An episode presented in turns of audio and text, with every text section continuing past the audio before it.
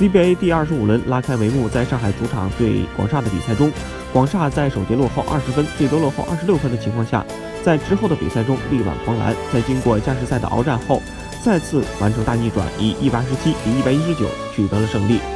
在本场比赛中，广厦更早就陷入困境，队员不但防不住弗雷戴特，自己进攻也打不进。次节开打三分钟不到，上海就通过斯科拉跳投将分差拉开到二十六分。而刘铮在上半场结束前补篮得手，分差缩小到十五分。加时赛中，广厦外援福特森没有给对手机会，他一人四投三中，罚球七投六中，